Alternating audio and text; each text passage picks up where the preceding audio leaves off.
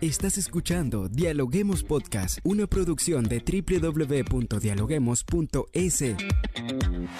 Cientos de académicos analizan, opinan y debaten. Son voces frescas que llegan a renovar la opinión pública desde una perspectiva diferente. Somos la puerta de entrada a la academia. Somos el nexo de la academia con la comunidad. Escucha nuestro podcast en Spotify o a través de la web www.dialoguemos.es. A continuación, Rangira Briseño debate junto a expertos, académicos y estudiantes los temas más curiosos del planeta. Hola, ¿qué tal amigos? Como siempre les damos la bienvenida a un nuevo episodio de podcast a través de la www.dialoguemos.es. Soy Rangira Briseño y ya estoy lista para iniciar un nuevo episodio.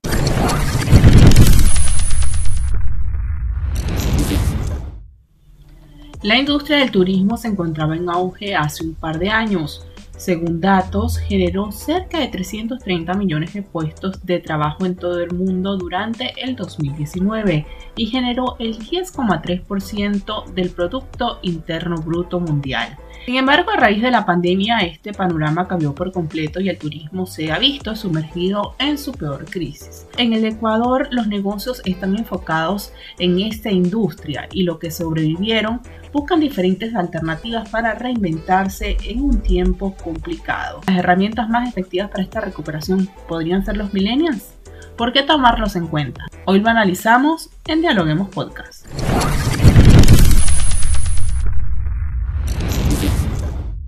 ¿Cómo se ha dado este proceso en el Ecuador? Hoy lo dialogamos con Verónica Vaquerizo de la Universidad de Cotet. Bienvenida Verónica, ¿cómo estás? Como siempre nosotros encantados de recibirla en nuestra cabina de podcast y para colocar en contexto a nuestra audiencia quisiéramos iniciar hablando de la pandemia. Ya pasó, ahora se habla de reactivación en materia turística, pero quisiéramos saber cómo lo mira usted, cómo se reactiva el turismo en el Ecuador. Cuéntenos. Claro, bueno, efectivamente ustedes acaban de dar una introducción súper interesante porque el grupo que hoy por hoy está pues activo, se puede decir de una manera económica y productivamente, efectivamente pues es el denominado millennial.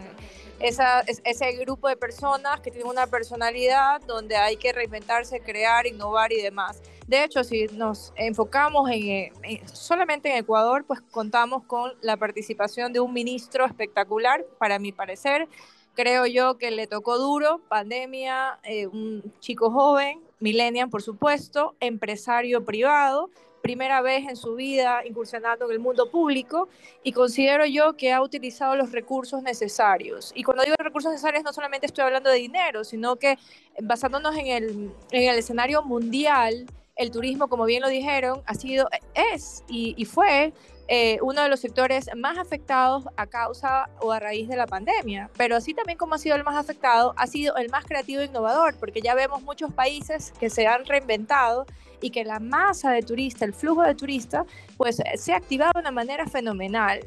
Tanto es el caso que, que hoy, por hoy estoy ahorita justo en el aeropuerto dirigiéndome a un congreso mundial en Madrid, maravilloso, donde pues una vez más vamos a, a tener presencia eh, física eh, e intercambio de experiencias y obviamente aumentando este networking.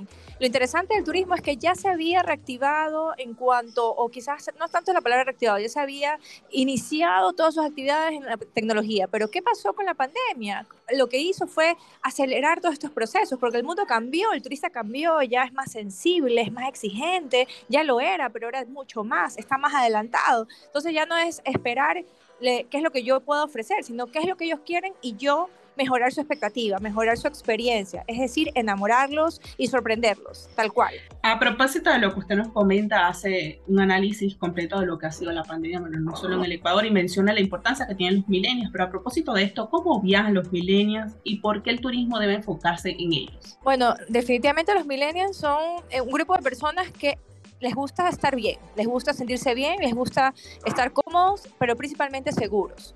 Entonces, los millennials tienen en la palma de su mano, es decir, a través de un smartwatch o smart eh, o lo que sea, eh, pues pueden identificar qué es lo que ellos eh, requieren, en qué momento. Y ahora la conectividad es tan interesante que de hecho en Ecuador está reforzándose muchísimo más el tema de la conectividad, que los millennials eligen sus destinos y antes, en la época anterior, que no es malo y que todavía existe y por favor no las eliminen, pues uno dependía mucho de las agencias de viajes, las operadoras, pero ahora ya tú tienes muchos buscadores, muchas otras, que lo puedes hacer eh, eh, automáticamente tú. Entonces, ¿qué es lo que buscan los millennials? Buscan agilidad, eh, conexiones rápidas, destinos no, no, que no, no, te demores mucho para poder descubrir más el destino y que haya seguridad y que exista una experiencia de por medio, no solamente el hotel y ya, sino que exista algo de experiencia en cuanto al viaje que vayan a tomar. ¿Qué ofrece el Ecuador para estos segmentos?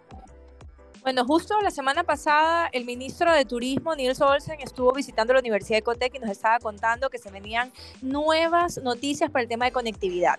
Ya se está trabajando para que Ecuador sea un hub. ¿Qué quiere decir? Es un punto estratégico en, temas aeronáuticos donde el Ecuador es considerado un punto para poder pasar y conectar a otros países, a otros continentes. Entonces, e, eso es una política de cielos abiertos que, a ver, que se venía hablando hace muchos años, pero hoy por hoy ya se está haciendo una realidad y eso es clave. ¿Y cómo ¿Cómo lo hacemos? Es obviamente negociando con las aerolíneas, el tema también de los impuestos, la gasolina, en fin. Entonces, eso es una de las prioridades que tiene el ministro actual como política de Estado, obviamente junto con el presidente.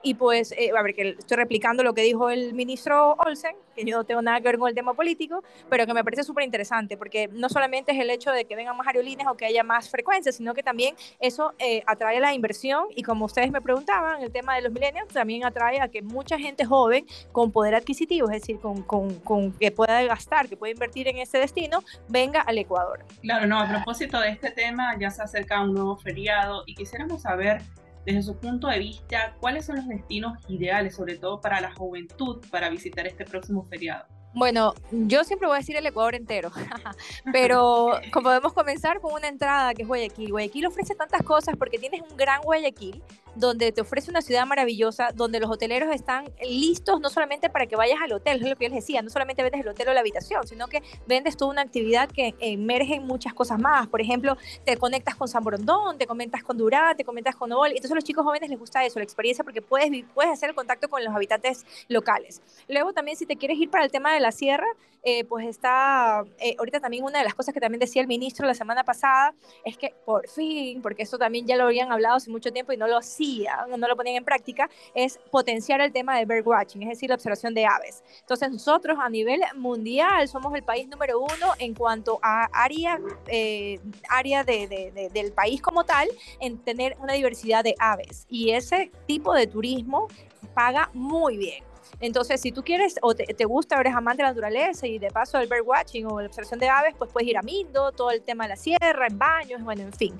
Y bueno, yo podría nombrar muchos lugares, pero lo, creo que yo soy los que típicos están ya súper preparados y que yo sé que aún más está pues en la costa, eh, como les decía, pues comenzando con Guayaquil, tienes también la parte de la playa, en la sierra está Quito y luego vas subiendo para Mindo y puedes llegar hasta Chimborazo, eh, pues y en la Amazonía que sin obviamente pues también no puede faltar que hay muchísimos eh, hoteles y hostales maravillosos que están aptos para un turismo bastante bien, se puede decir hasta de lujo en algunos casos, y finalmente la joya de la corona, que siempre lo digo de esa manera, no porque sea mejor o peor, que es Galápagos. El turismo de aventura es una de las opciones ideales que eligen los millennials para poder disfrutar de los viajes. ¿Cómo lo mira usted en el Ecuador? Increíble. Algo que nos, a mí nos ayudó muchísimo en la pandemia es reforzar la seguridad. Como les decía al inicio, el turista ya solamente no solamente busca em, un destino bonito, que se divierta y demás, sino que sea seguro. Y cuando digo seguro es que no solo tenga las normas de seguridad por tema COVID, sino seguridad en todo sentido. Entonces,